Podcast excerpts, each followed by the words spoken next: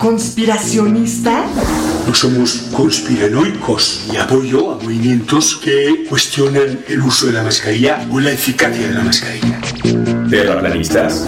Según una encuesta del Instituto Datafoya, millones de brasileños creen que la Tierra es plana. ¿Recortes en la ciencia? No a los recortes en ciencia y tecnología. ¿Antivacunas? ¿Por qué me voy a vacunar si yo no me he enfermado? Mejor escucha a los que sí saben. DNA, un programa de ciencia para generar conciencia. Con tus científicos favoritos, Nadia Rivero, Carlos Berja. Hola,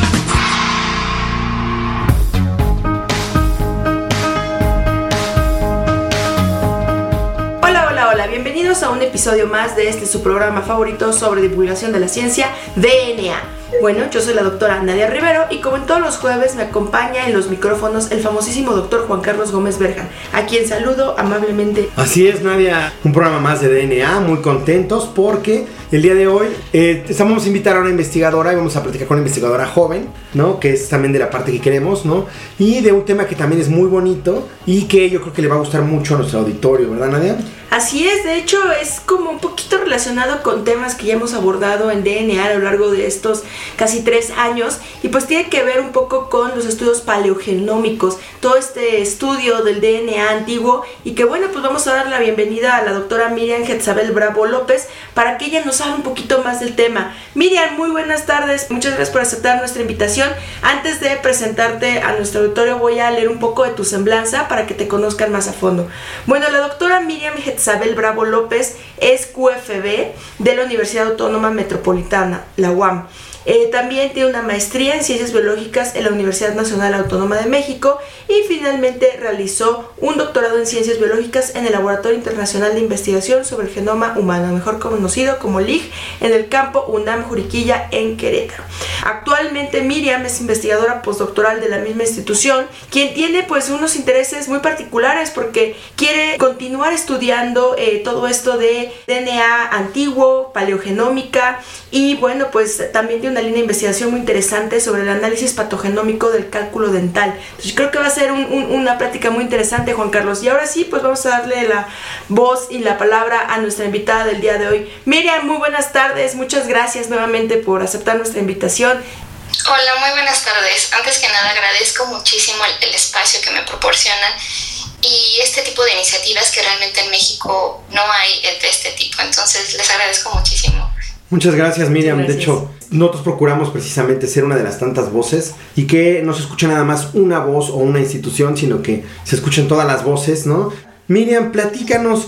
¿Qué es eso de paleogenómica? ¿Con qué se come? Que yo digo siempre, ¿con qué se come? ¿O cómo sabe nuestro auditorio qué, cómo abordar el tema? Muy bien, sí, pues eh, es una pregunta muy importante para, iniciar este pequeño conversatorio. La paleogenómica es un área de estudio.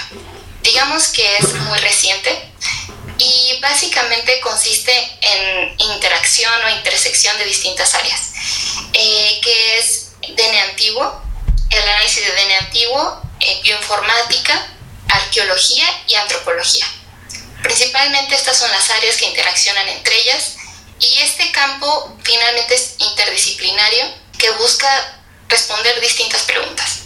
Pero al final esta interacción entre estas áreas lo que hace es complementar distintos tipos de evidencia y así poder resolver distintas preguntas, que busca analizar el DNA antiguo de restos arqueológicos, extraer el DNA de estos restos que pueden ser huesos, dientes, eh, ya sea cálculo dental como eh, lo mencionaron al principio de, la entrevista, pueden ser incluso coprolitos, que son heces fosilizadas, y bueno, también desde tejidos momificados, incluso restos no humanos como son sedimentos. Entonces, eh, a partir de esta variedad de sustratos, lo que se hace es poder extraer el DNA y poder caracterizar eh, el contenido genómico, es decir, el genoma ya sea del individuo de estudio o de otros microorganismos, ya sea bacterias, virus e incluso proteínas también. Pero eso es lo que se buscaría hacer dentro de esta área. Oye, Miriam, y nos hablas del DNA antiguo. Y yo me acuerdo que platicando alguna vez con, este, con mis padres me decían, pero ¿cómo el DNA si está dentro de la célula puede como sacarse y estudiarse. ¿Nos podrías explicar cómo es que se estudia? Si está pues en un resto eh, lleno de polvo a lo mejor o hay que hacer una excavación para sacarlo. ¿Cómo es que se, se puede obtener y cómo es que se hace ese análisis? Claro, el, el DNA eh, realmente al estar conservado en, células y en, en, particular en, algún, en algunos tipos de sustrato como es el diente, al, el diente al estar eh, en, dentro de una célula y, y, este DNA y estas células al encontrarse en, particular en el diente, por ejemplo, lo que permite es la conservación.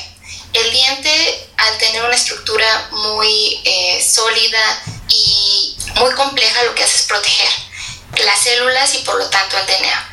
En el caso de los huesos, también eh, dado esta estructura que tienen en el exterior, también permiten la conservación, pero en el caso del hueso es, es, mucho más complicado ya que está poroso. Y al estar poroso lo que hace es que bacterias o todo este entorno ambiental en el que se encuentran estos restos arqueológicos, lo que hace es se filtran, de alguna forma todas estas bacterias se filtran y lo, lo que permite es que el DNA se, se convierta susceptible a la degradación.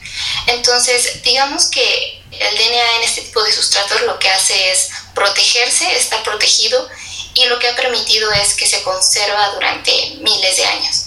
Entonces, eh, de alguna forma, esto también es multifactorial, ya que en algunos casos no es posible que se conserve, no es posible extraer este DNA de estos restos arqueológicos, porque depende de las condiciones ambientales, incluso el pH del suelo, en donde se encontró, y también incluso el tratamiento o, el, o las condiciones de almacenamiento que después se le da a este resto arqueológico.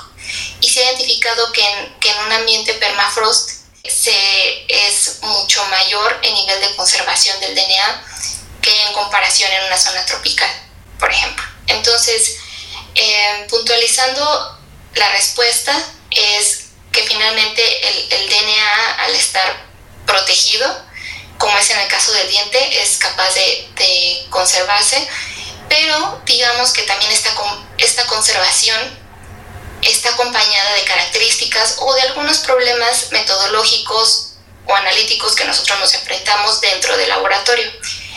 Eh, algunas de estas características es que el DNA que obtenemos es muy corto. Normalmente es menor a 70 pares de bases, que esto contrasta muchísimo con, con eh, eh, los fragmentos de DNA moderno, que algunos colegas analizan que puede ser hasta más de 100 pares de bases, 200, 500. Entonces, esto varía muchísimo, pero en nuestro caso, normalmente obtenemos menor a 70 pares de bases. Y otro cambio también muy importante que, que obtenemos que identificamos en, en, el DNA antiguo es hay unos cambios en nucleótidos, que digamos que esta es una firma, una firma característica del DNA antiguo. Al ver estos cambios nucleotídicos sabemos que esto es DNA antiguo. Oh, y así podemos descartar DNA moderno, que el DNA moderno puede provenir del arqueólogo, del antropólogo, de las personas que manipularon el resto arqueológico una vez que fue excavado. Estos cambios normalmente los encontramos al extremo de estas lecturas pequeñas que encontramos, de estos fragmentos de DNA pequeños. Estos cambios son eh, cambios de citosina por timina en el extremo 3'. Entonces, digamos que, que, estas firmas nos permiten profundizar mucho, mucho más en este tipo de análisis y lograr autentificar este tipo de secuencias. Ok, qué interesante. Y, y, justo, bueno, a mí me gustaría preguntarte acerca de qué información tú puedes obtener a través del DNA antiguo, porque mencionabas que son fragmentos muy pequeños. Entonces, a la hora de analizarlos con todos estos métodos bioinformáticos, que seguramente son muy complejos, ¿qué información tú puedes obtener? Claro. Eh, sí, justo eh, agregaría algo más a la, a la respuesta anterior que complementa esta respuesta al obtener este tipo de fragmentos cortos y, y estos cambios que tenemos en, en este tipo de secuencia que, que analizamos, a través de, de, la implementación de, como bien dijiste, de análisis bioinformáticos y de estrategias de secuenciación de siguiente generación, es posible eh, recuperar desde genomas parciales hasta genomas completos. Eh, entonces, a partir de esto, pues tenemos una información mucho más completa y al tener toda la información eh, genómica o, o este, estos genomas completos, se pueden responder una gran variedad de preguntas. Desde, digamos que en poblaciones humanas se ha planteado cuál es la diferencia entre, entre especies, entre especies extintas con especies modernas. También se ha logrado plantear cuál es eh, la diversidad genética o genómica en poblaciones antiguas y compararlo con poblaciones actuales. Entonces, digamos que eh, esta área de la paleogenómica ha logrado, digamos, viajar un poco en el tiempo, en el pasado, y entender principalmente cómo eran las poblaciones antiguas humanas, y no solo también de poblaciones humanas, sino de otras especies, desde eh, mamíferos como los mamuts, caballos y también eh, otro tipo de microorganismos como son las bacterias. Entonces, la principal pregunta ha sido, ¿qué tan distintos son esos individuos, microorganismos, estas especies, comparándolas con lo que las especies que existen actualmente? Eso ha sido una de las principales preguntas y en el área en el que me especializo principalmente es el estudio de patógenos, de agentes causantes de enfermedades infecciosas en el pasado. Eh, desde esta área de investigación lo que se responde principalmente es desde otro tipo de evidencias, desde la evidencia arqueológica, antropológica, y han sido áreas que han contribuido muchísimo a este campo de estudio. Sin embargo, esta área de, paleogenómica en patógenos antiguos ha logrado responder preguntas mucho más puntuales, como es, eh, digamos que encontramos una bacteria en un resto arqueológico, pongámosle nombre como Salmonella entérica paratifice. Encontramos una, una bacteria y nos interesa saber qué genes o cómo ha cambiado durante el tiempo y compararlo con especies actuales. Oye, qué interesante, porque justo me imagino que una vez que tú haces este análisis de DNA, tienes la idea de si hay como islotes de patogenicidad en este tipo de este, patógenos, valga la redundancia, y puedes eh, mencionar si hay como mayor, o si ha cambiado, ¿no? Que tanto divergen esas especies de las que conocemos actualmente y podemos entender un poquito más acerca de toda esta práctica pues de alimentación y todos los posibles como también enfermedades que pudieran estar teniendo las poblaciones del pasado. Miriam, es que padre está esta, esta este, entrevista, estamos conociendo mucho sobre este tema. ¿Y qué te parece si dejamos hasta aquí esta primera sección de la entrevista a todo el público que nos escucha? No se despegue porque ya regresamos. Esto es DNA.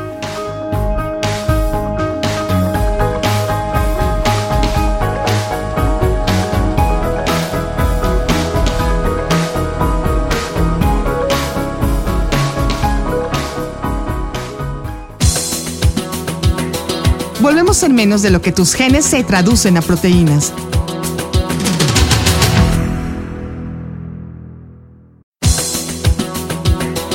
Ya recargamos ATP. Continuamos.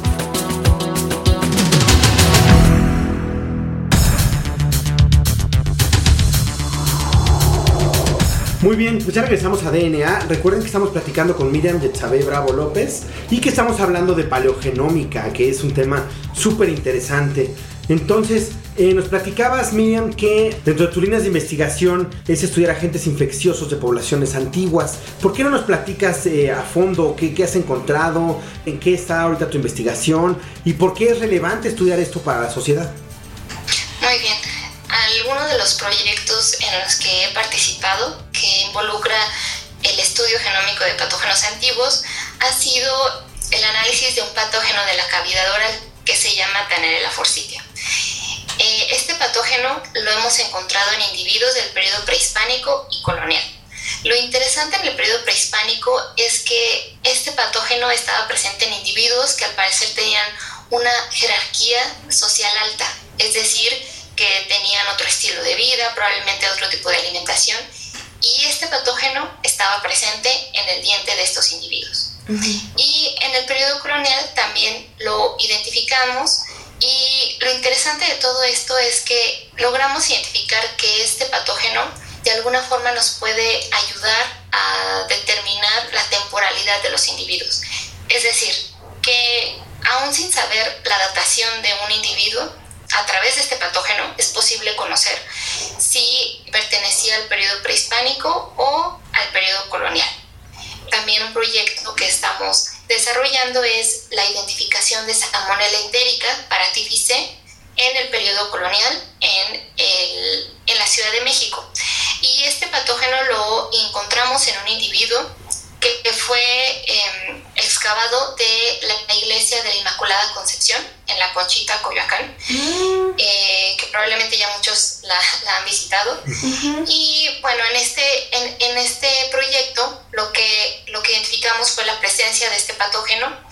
Y lo que llama la atención de este proyecto es que previamente otro estudio paleogenómico asoció a Salmonella entérica paratificé con el desarrollo de un brote epidémico en México durante el periodo colonial. Este brote epidémico se le llamó cocoaliscli, que en náhuatl quiere decir peste. Y lo interesante de esto es que este estudio, una de las hipótesis fue de que este patógeno era agente causante de cocoliscli. Y realmente nosotros lo que encontramos fue que al estar presente en el centro de la Ciudad de México y no tener esta asociación con un brote epidémico como cocoliscli, lo que nosotros sugerimos es que era un patógeno más que circulaba en el periodo colonial y no necesariamente se asocia con la presencia de un brote. Y ahorita lo que nos interesa es conocer las diferencias puntuales. Eh, con la paleogenómica es posible detectar qué genes estaban presentes o ausentes en estos genomas y poder hacer inferencias sobre cómo ha cambiado eh, probablemente sus mecanismos de patogenicidad o la infección al hospedero a través del tiempo. Entonces estamos eh, en esa parte, pero estas son algunos de los proyectos que, que se encuentran en desarrollo. Y bueno, también me gustaría agregar otro proyecto en el cual está un poco relacionado eh, este proyecto lo está realizando eh, Mendoza de la licenciatura de, de, Antropología Física y utilizando las mismas metodologías, lo que estamos desarrollando en, esta, en este proyecto es la identificación de la dieta, es decir, de la alimentación en individuos antiguos a través del cálculo dental. Entonces es posible detectar el DNA de, digamos, de maíz, frijol, en el cálculo dental y así poder hacer inferencias de qué comían los individuos en poblaciones antiguas. Oye, qué interesante, justo eh, eh, me parece muy padre y te iba a preguntar, te me adelantaste un poco, pero yo te iba a preguntar acerca de qué tan fácil o cómo podían eh, ayudar estas herramientas de paleogenómica para poder hacer este seguimiento de los brotes de las pandemias o de las epidemias que han sido históricas. Justo nosotros tenemos un especial que les recomendamos a todo nuestro auditorio que escuche de las pandemias históricas y yo me preguntaba, bueno, ¿y actualmente habrán estos estudios paleogenómicos que puedan ayudar a poder como llenar esos gaps, esos vacíos en la historia acerca de qué bacterias había, cómo se controlaban, cómo se comportaban con la sociedad. Y creo que parte de lo que tú nos estás platicando el día de hoy, pues está muy relacionado, que, está muy padre lo que realizas. Y bueno, nada más para que nuestro público eh, esté un poquito más en contexto, ¿nos podrías platicar cómo es el día a día en campo y después en laboratorio? ¿Nos puedes platicar un poquito de cómo es tu día a día? Claro, Sí, bueno, con respecto a eso me gustaría hacer una aclaración. De manera desafortunada, a mí no me ha tocado estar en el campo. Eh, con arqueólogos, antropólogos es algo que me gustaría muchísimo porque considero que esta parte es la base de lo que realizamos. Entonces, prácticamente sin la aportación o el estudio de, de arqueólogos y antropólogos, básicamente nuestra área pues no existiría. Entonces, desgraciadamente no, tengo, eh, no he tenido la oportunidad de estar en campo, pero es algo que, yo espero que, pase en el futuro. Pero digamos que en el laboratorio, que básicamente es en donde me encuentro la mayoría del tiempo, pues realmente es, es muy variado y yo creo que después de la pandemia, pues ha cambiado muchísimo. Digamos que antes de la pandemia, pues el día a día era entrar al laboratorio, eh, algo que me gustaría comentar del laboratorio es que analizamos las muestras en condiciones muy particulares, es decir, usamos un traje y demás. Entrar al laboratorio es, es todo una hazaña por, por todos los cuidados que se necesitan. Entonces, sí, mi día a día antes de la pandemia era entrar al laboratorio y bueno, asistir al DNA moderno y también eh, algunos días pues analizar estos datos que obtenemos. Y pues básicamente después de la pandemia, pues todo se, se enfocó más al trabajo a distancia, remoto, computacional. Estamos retomando las actividades y tratando de implementar esta parte de, del laboratorio de, de DN antiguo. Pero en general mi día pues, pues es variado. Siempre realmente en el laboratorio no sabemos qué es eh, los problemas que, que nos vayamos a enfrentar. Este tipo de análisis es muy delicado y más cuando se refiere al análisis de, restos arqueológicos que son únicos. Y bueno, también algo que me gustaría agregar, se mencionaba todo, todo este aporte de la paleogenómica y la importancia que ha tenido en responder algunas preguntas, pero sí me gustaría puntualizar en que, y enfatizar en que muchas veces la paleogenómica no responde todas las preguntas. Eh, en muchas ocasiones no es necesario llevar a cabo un análisis genómico con la evidencia arqueológica, histórica, antropológica.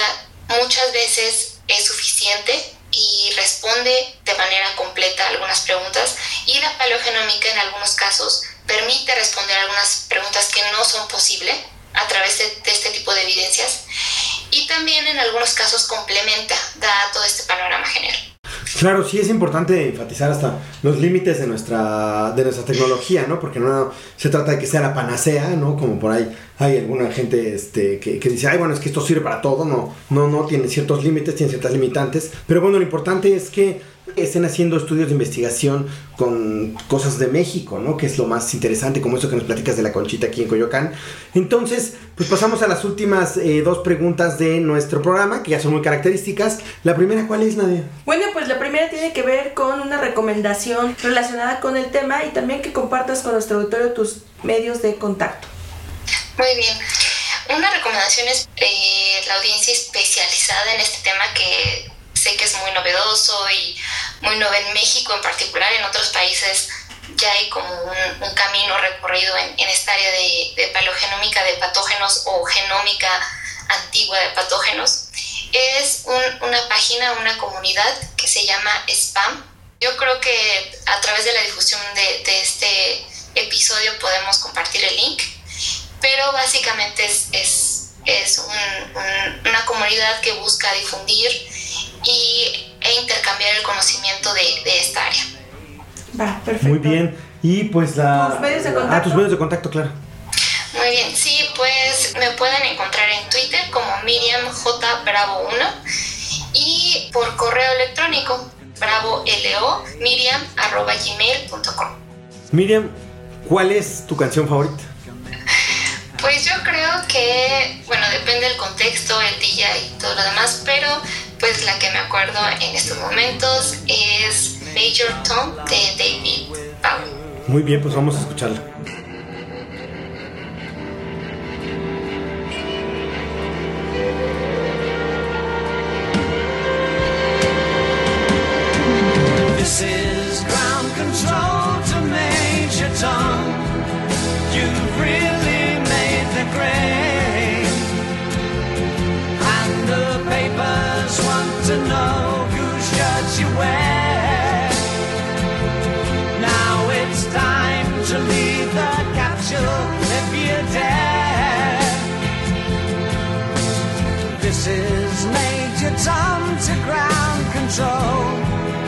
I'm stepping through the door. And I'm floating in a most peculiar way. And the stars look very different today.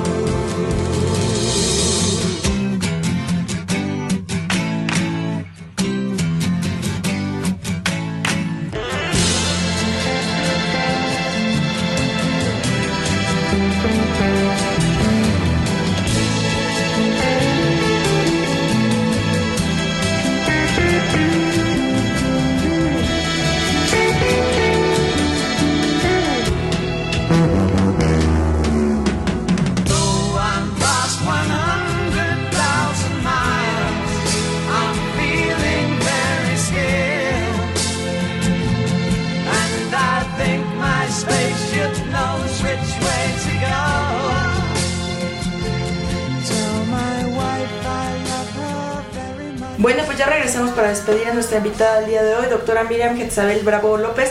Muchísimas gracias por aceptar nuestra invitación. Muchas gracias. No, pues muchas gracias a ti, Miriam, y también agradecemos a nuestra productora Claudia Flores por el maravilloso trabajo que hace siempre. Eh, también agradecemos a la estación Ciudadana 660 por mantenernos al aire desde hace casi ya tres años. Y bueno, Juan Carlos, pues un jueves más que se nos va, así que esto es todo por el día de hoy. Yo soy la doctora Nadia Rivero Yo soy el doctor Carlos Berjan. y esto fue DNA. Hasta la próxima.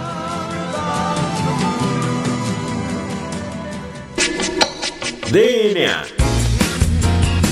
La materia no se crea ni se destruye, solo se transforma. Nos vemos en el próximo programa de DNA.